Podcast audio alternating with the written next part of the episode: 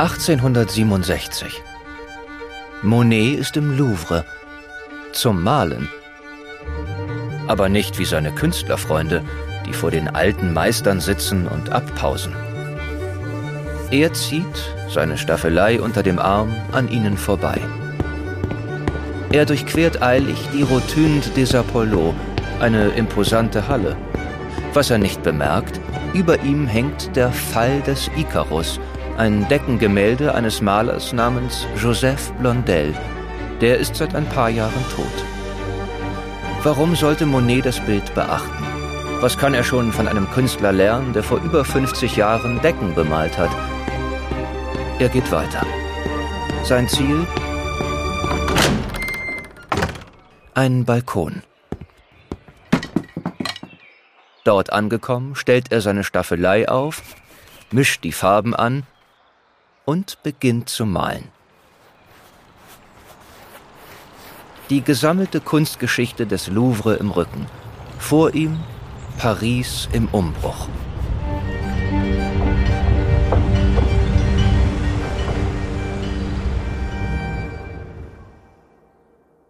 Monet hat seine klassische Ausbildung zum Künstler abgebrochen und er wird Paris schon bald wieder verlassen, obwohl es das Kunst- und Kulturzentrum Frankreichs ist. Es zieht ihn zu einem Ort, an dem er wie besessen malen wird. Noch ist er kein berühmter und anerkannter Maler, aber er will es werden, und dafür will er sämtliche Grenzen überschreiten. Man kann sich schon fragen, ist das pure Selbstüberschätzung oder ein absoluter Geniestreich? Mein Name ist Linda Zawakis. Ich bin Journalistin und Moderatorin und ihr hört Monet, Zeiten des Umbruchs.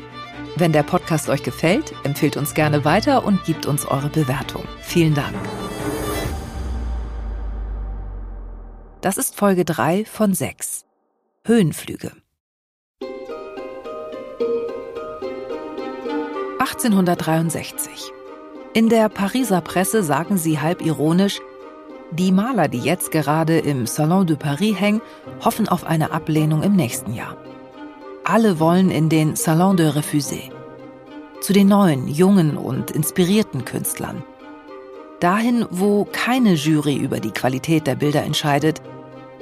Auch die Bevölkerung ist neugierig geworden.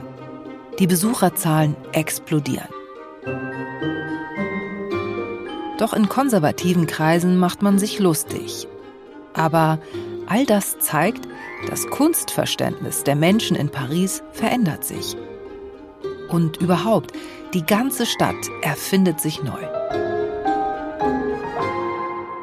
Natürlich sieht man auch die Besonderheiten der französischen Situation. Diese ja, lebendige, manchmal brodelnde revolutionäre Stimmung in Paris. Das ist der Historiker Jakob Vogel von der Sciences Po Paris. Ihr habt ihn schon in der zweiten Folge gehört. Paris wird in einem ungeheuren Tempo von einer mittelalterlichen Stadt zu einer modernen Metropole. Sie wird so, wie wir sie zum Teil noch heute sehen können. Das Ganze wird staatlich organisiert. Es entstehen die Boulevards. Zum ersten Mal fahren Straßenbahnen. Das Ganze hat aber gravierende Folgen für die Menschen in Paris. Die Armen werden verdrängt. Alte Häuser müssen dem neuen Schick weichen. Bewohnerinnen und Bewohner müssen weg. Die sogenannte Gentrifizierung gab es schon vor 150 Jahren. All das erlebt Claude Monet. Er hat aber so eine Ahnung, was das für ihn und seine Arbeit bedeutet. Vor allem, wie er sich das zunutze machen kann. Denn diese moderne neue Welt braucht natürlich auch eine moderne neue Kunst. Selbstverständlich ist er genau der Richtige, um diese neue Kunst zu erschaffen. Damit beginnt er, als er im Louvre auf den Balkon tritt und diese plötzlichen Veränderungen der Stadt malt.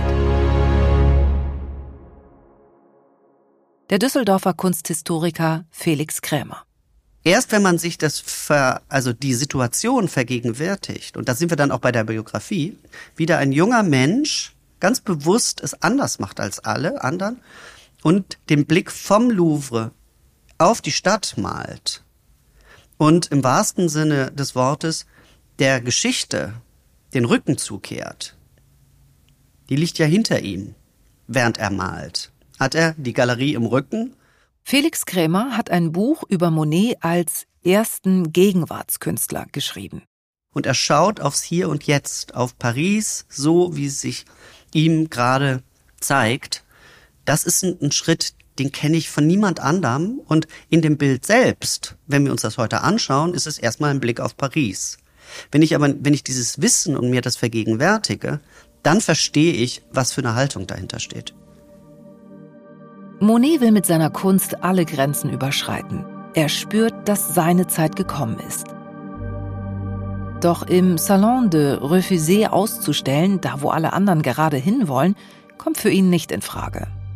Vielleicht noch nicht, denn sein Ziel ist es ja vor allem, bekannt zu werden.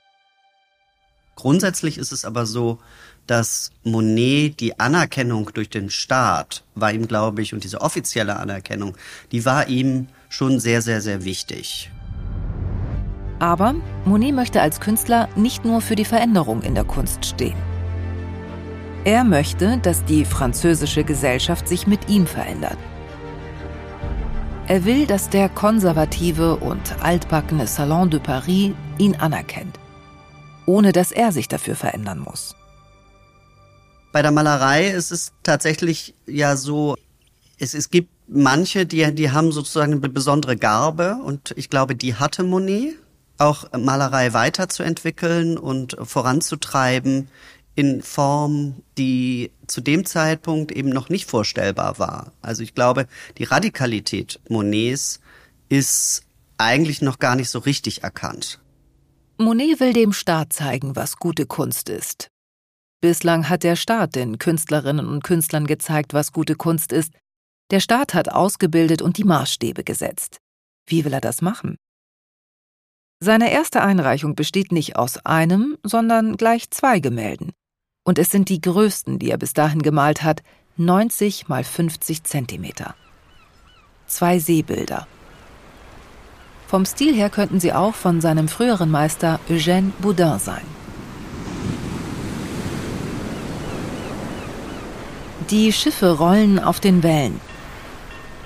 Ein Leuchtturm im Hintergrund weist ihnen den Weg. Man kann die Möwen über dem Meer fast krähen hören.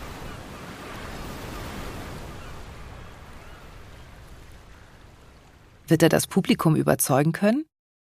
Sicher ist, dieser Auftritt wird Folgen haben. Für ihn selbst, aber auch für seinen größten Konkurrenten.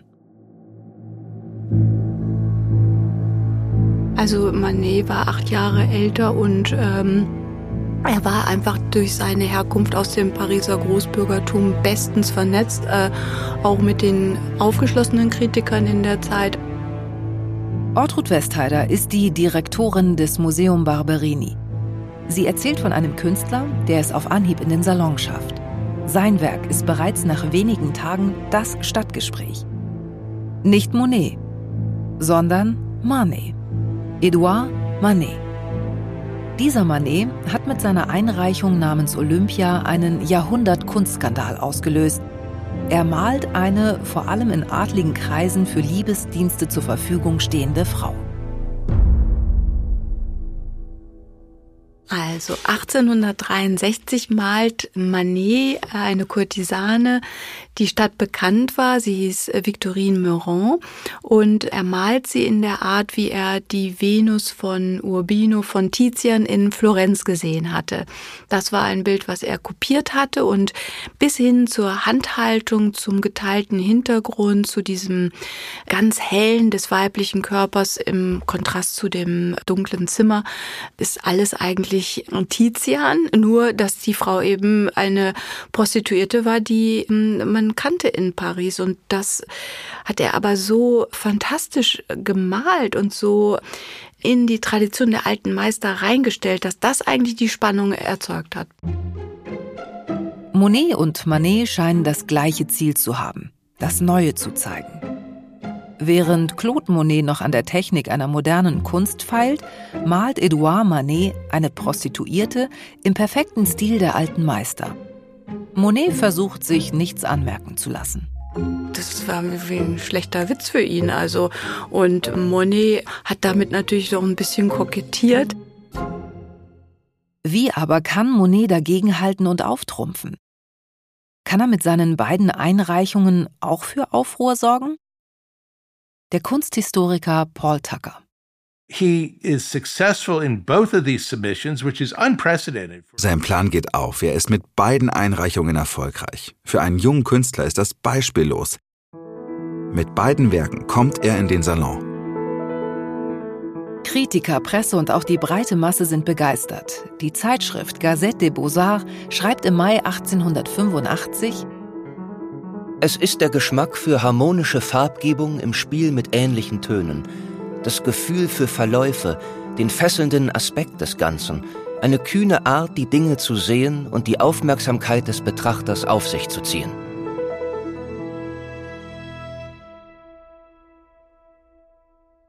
Nur einer freut sich ganz und gar nicht über diese ausschweifende Begeisterung. Edouard Manet. Ihn nervt weniger die Kunst, ihn nervt die Verwechslungsgefahr. Manet, Monet, Manet. Wenn man das vernuschelt, wird aus Monet schnell mal Manet und umgekehrt. Zumal im Salon jetzt auch gleich zwei Monets direkt neben einem Manet hängen. Manet ist vom Erfolg seines Nachwuchskollegen also wenig angetan, aus Marketinggründen. Paul Tucker. So here you have an established artist of Manet, hier haben wir also einen etablierten Künstler wie Manet, der als einer der führenden Avantgarde-Maler anerkannt ist. Und da hat man den Emporkömmling Monet, der versucht, die Person zu übertreffen, die zu diesem Zeitpunkt an der Spitze der französischen Kunst steht. Das ist unglaublich kühn. Das ist ungeheuerlich kühn. Nervingly so in many ways. Monets Glück scheint perfekt. Er ist am Ziel seiner Träume. Seine Werke werden im Salon ausgestellt. Er übertrifft den französischen Avantgarde-Künstler der Gegenwart. Und dann trifft er fast gleichzeitig auch noch auf seine erste große Liebe. We don't know exactly how Monet met Camille, but it would be wonderful and romantic to think that Wir wissen nicht genau, wie Monet Camille kennengelernt hat. Aber es wäre wunderbar romantisch zu denken, dass es eine Art Funke gab, der so brillant und so heiß war, dass er beschloss, dass er sich ihr nähern musste. Wenn man nur darüber nachdenkt, über diese erste Annäherung, die so schwierig ist, natürlich ist das nicht dokumentiert, es ist schwer vorstellbar, aber es muss einfach wunderbar gewesen sein. But it must have been just wonderful.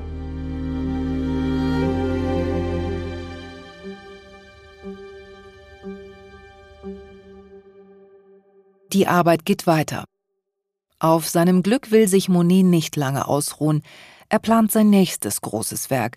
Es soll alles bisherige in den Schatten stellen. Das Gemälde soll in einer monumentalen Größe entstehen.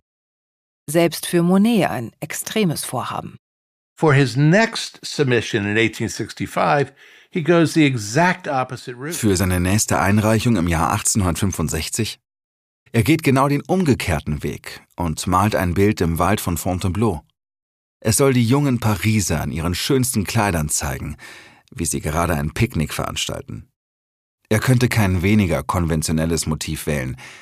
Es zeigt, wie geschickt Monet dabei war, die Bandbreite und seine Fähigkeiten zu demonstrieren. Er wollte nicht nur ein ganz anderes Thema zeigen, sondern auch einen völlig neuen Raum. Trotzdem war dieser Raum dem Pariser Publikum bereits bekannt, aus ihrer Sommerfrische. Er arbeitet die ganze Zeit, angetrieben von seinem großen Erfolg und natürlich seiner Liebe zu Camille. Sie spielt bei diesem Bild eine besondere Rolle. Bei all der Arbeit und dem Liebesglück geht da vielleicht etwas anderes verloren? Was ist mit seinen Freundschaften? Genauer, seinem besten Freund Basile. Er schreibt ihm regelmäßig, von überall. Auch aus dem Küstenort Honfleur in der Normandie. Wir sind ein ganz schönes Publikum hier in Honfleur. Mehrere Maler, die ich nicht kannte. Und sehr schlecht noch dazu.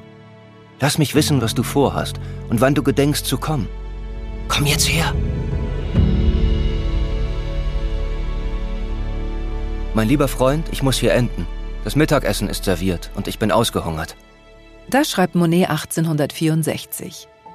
Marianne Mathieu, Kunsthistorikerin. Euh, c'est une force de la nature. En fait, Monet, c'est quelqu'un. Monet war eine Naturgewalt. Er hatte die Hälfte seines Lebens auf Reisen verbracht. Er reiste von Ort zu Ort, um Motive zu jagen, um neue Themen für seine Bilder zu finden. Er war jemand, der ständig unterwegs war. Er war jemand, der bei jedem Wetter im Freien arbeitete. Das war eine physische Herausforderung. Ne.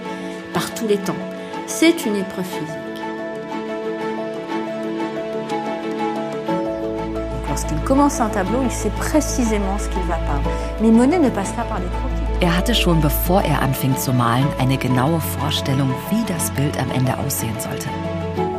Bei Monet ging es nie um Skizzen oder Vorstudien. Monet zeichnete nicht. Er stellte einfach seine Staffelei auf und malte drauf los. Monet place son chevalet et peint. Auch für sein großes XXL-Projekt, das große schwere Gemälde, er weiß schon, wie es heißen soll, Frühstück im Grünen. An keinem anderen Werk wird Monet so lange arbeiten wie an diesem. Für kein anderes Bild wird er sich so verausgaben. Paul Tucker. He spends a number of months in the region, has Basil, his good buddy, come down. Er verbringt einige Monate in der Region, lässt Basil, seinen guten Kumpel, kommen, um für ihn zu posieren, ihm Farben zu bringen, solche Dinge. Und er stellt sich ein Gemälde vor, das letztendlich 4,5 mal 6 Meter groß sein wird. Das ist ein massives, ein großes Unterfangen. Das ist das, was man eine Maschine nennen würde. Man braucht buchstäblich Maschinen, um sie zu bewegen. Called machines because they literally needed machines to move them around.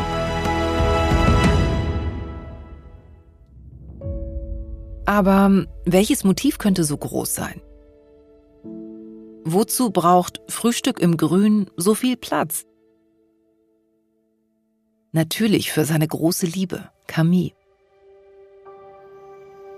It's set in this dappled area underneath these fantastic rising trees. Es zeigt ein schattiges Plätzchen unter diesen fantastischen, aufragenden Bäumen. Die Kleider, die man sehen kann, sind direkt aus dem Vogue-Magazin von damals. Er lässt Camille wunderschön aussehen. Er lässt sie wie einen Filmstar erscheinen, direkt aus dem Filmstudio in Hollywood. Monet schreibt im Juli oder August 1864 an Basy, Alle meine Vorbereitungen laufen wunderbar. Es fehlen nur noch die männlichen Figuren. Ich denke an nichts anderes mehr als an meine Malerei. Und wenn ich wüsste, dass ich sie nicht vollenden könnte, würde ich, glaube ich, darüber verrückt werden. Alle wissen, dass ich es tue und ermutigen mich sehr dazu. Ich rechne damit, dass unsere Freundschaft dich dazu veranlassen wird, mir sehr schnell zu Hilfe zu eilen. die Arbeit strengt ihn an. Das muss er sich mit seinen 25 Jahren selbst eingestehen. Hat er sich übernommen? Er will weitermalen. Er muss das Gemälde fertig bekommen. Der Salon wartet nicht. Die Zeit, um an seinen ersten großen Erfolg anzuknüpfen, verstreicht. An diesem Gemälde könnte seine Reputation zerbrechen. Er könnte als eine Art One-Hit-Wonder gelten. Wie Icarus könnte er zu hoch geflogen sein und böse auf dem Boden der Tatsachen aufkommen. Monet had some kind of accident that caused a problem with his leg. Er hatte eine Art Unfall, ein Problem mit seinem Bein. Es ist ein wenig seltsam, aber Basile malte ein Porträt von ihm. Da sind sie in Chailly. Monet liegt darauf in einem Bett. Über seinem Bein hängt ein Gefäß mit Wasser, das es wohl kühlen soll. Basile kümmert sich sehr um ihn, nicht nur als Freund, sondern auch mit seinem medizinischen Wissen. Er sollte ja mal Arzt werden. Es ist ein rührendes Bild, das die enge Beziehung zwischen diesen beiden Männern zeigt. And it's a very touching picture, uh, indicative of the kind of close relationship that the two of them had.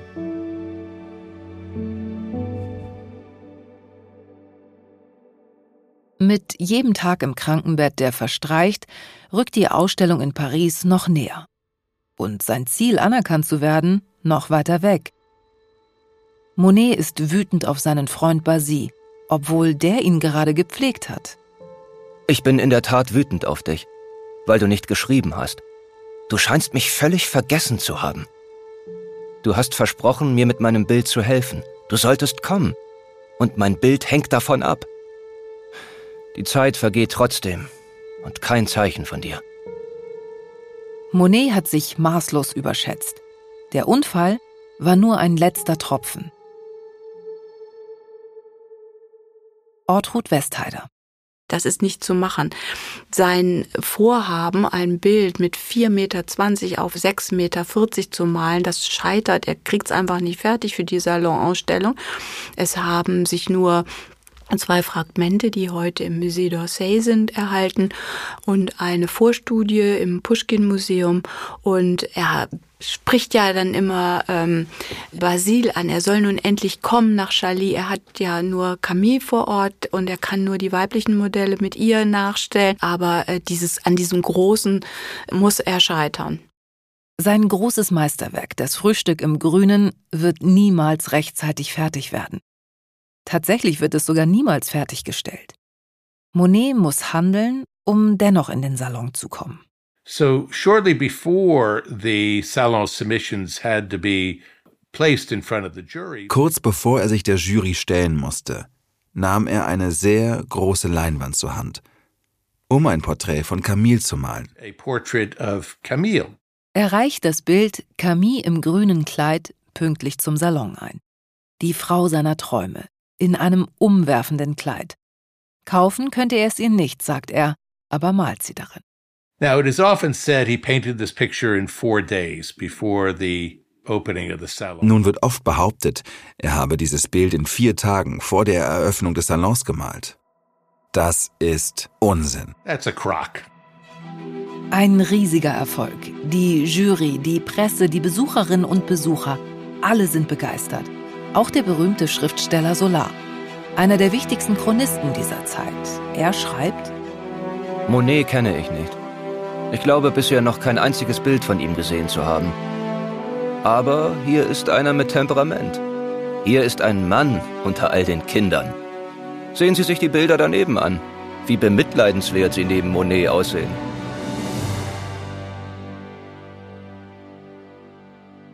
Die Zeit außerhalb von Paris hat Camille und Monet zusammengeschweißt. Gemeinsam haben sie eine ernste Krise überstanden, doch etwas stimmt nicht. Monet plagen existenzielle Sorgen. Ich bin untröstlich. Ich verliere mein Augenlicht. Der Arzt sagt, ich müsse die Malerei im Freien aufgeben. Was würde aus mir werden, wenn das nicht verschwindet? Monet wird blind. Blind vor Sorge. Er schreibt, wie immer an Basile. Mehr denn je bin ich in Not. Du weißt warum. Wenn du mir nicht antwortest, ist alles aus zwischen uns. Ich habe es satt. Ich werde dir nie wieder schreiben.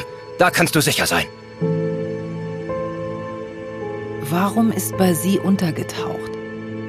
Auch eine andere wichtige Person bereitet Monet Unruhe. Sein Vater. Der weigert sich sogar, ihn Claude zu nennen. Für ihn wird er immer den Namen seiner Geburt tragen. Nun ist da auch noch die Frage von Oskars Geliebten schreibt er in einem Brief an den engsten Freund seines Sohnes. Auch Monets Vater und Basile stehen nämlich in Kontakt. Basile, zusammenfassend würde ich nicht mehr als eines sagen. Alle Menschen, die heiraten, können sich auch wieder scheiden lassen. Für Oskar wäre das noch einfacher. Er ist ja nicht mal verheiratet. Er müsste sich nicht einmal verstecken oder wäre gezwungen auszuwandern.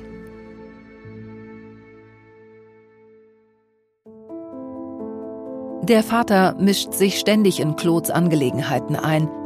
Aber nicht nur er, sondern fast die ganze Familie will Camille an der Seite Monets nicht akzeptieren. Sie wenden sich sogar deswegen von ihm ab. Dabei war sie es doch, die in Fontainebleau an seiner Seite geblieben ist. Der Druck steigt. Monet muss jetzt mehr Geld verdienen, weil er kaum noch auf Unterstützung aus Le Havre hoffen kann. Mein großes Bild hat mich nur tief in die Schulden getrieben. Meine Familie hält es für einen kompletten Fehlschlag und weigert sich, mir aus dieser schrecklichen Lage zu helfen. Auch wenn er ihm gerade nicht mehr antwortet, Basy hält weiter zu ihm. Er schreibt an seine Mutter. Monet arbeitet wirklich seit langem hart. Seine Gemälde entwickeln sich weiter, und ich bin mir sicher, die Leute interessieren sich dafür. Er geht seinen Weg. Davon bekommt Monet nur nichts mit.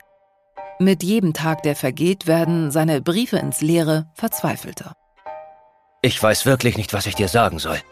Du hast dich stur gestellt, indem du nicht geantwortet hast. Ich habe einen Brief nach dem anderen geschrieben, ein Telegramm, und nichts hat dich erreicht.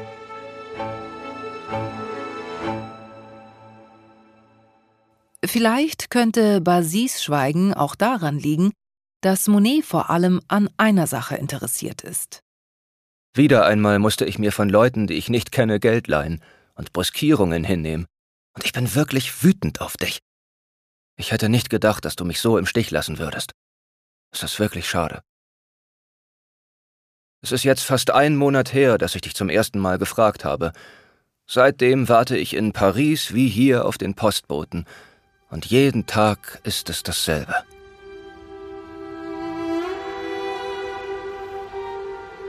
Doch die Situation wird nicht einfacher. Camille ist schwanger. Bald werden sie zu dritt sein. Ich wäre entsetzlich unglücklich, wenn sie entbinden würde ohne die nötigsten Dinge. Ohne dass der Kleine zugedeckt wäre.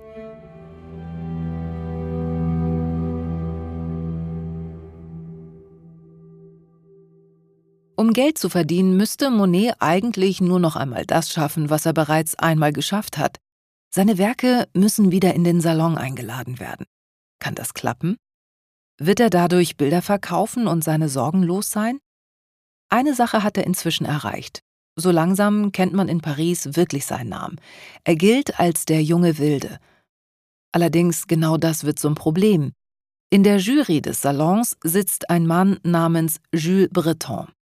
Er ist 13 Jahre älter als Monet und vor allem ist er extrem genervt. Zu viele junge Leute denken nur daran, ihren eigenen Weg zu gehen.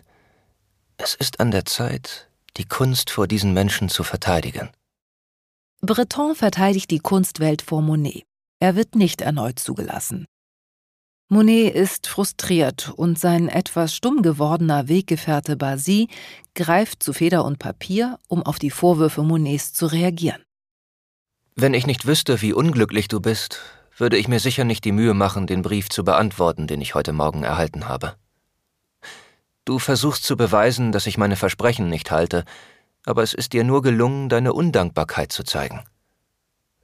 Ich bin sehr unglücklich darüber, dass du dich in einer so traurigen Lage befindest, aber ich werde es nicht dulden, dass man mich der Gleichgültigkeit oder des bösen Willens beschuldigt, wenn ich dich so gut wie möglich unterstützt habe. Frédéric Basile Der Sohn von Camille und Claude kommt zur Welt und Monet schreibt 1868 einen letzten Brief an Basy. 1868, Paris. Im Auberge, einem einfachen Wirtshaus.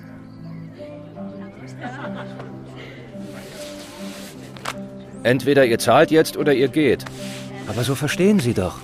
Ich verstehe schon seit zwei Tagen. Ihr geht. Camille,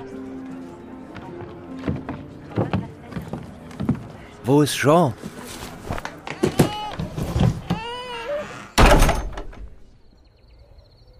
Monet, seine Frau und ihr gemeinsamer neugeborener Sohn wissen nicht wohin.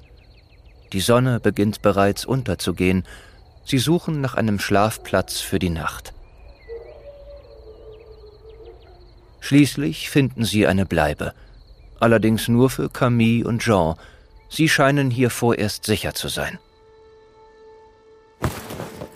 Monet bricht noch einmal auf. Allein. Au revoir.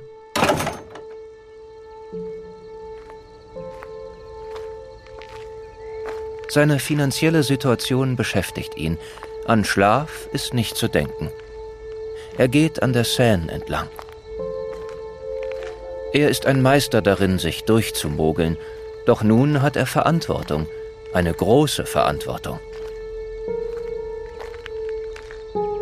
Sie erscheint ihm zunehmend zu groß. Von der Brücke aus blickt er über die Stadt.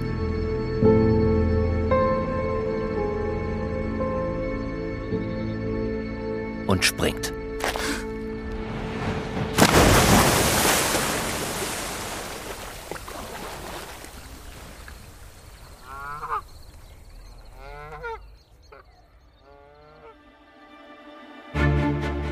Ich bin Linda Zerwakis und das war Folge 3 von Monet, Zeiten des Umbruchs. Autor und Executive Producer für Studio J, Janis Gebhardt. Executive Producer für das Museum Barberini, Caroline Stranz und Achim Klapp. Sounddesign Sufian Auda, Sprachregie Friederike Wigger. Eine Produktion von Studio J für das Museum Barberini Potsdam.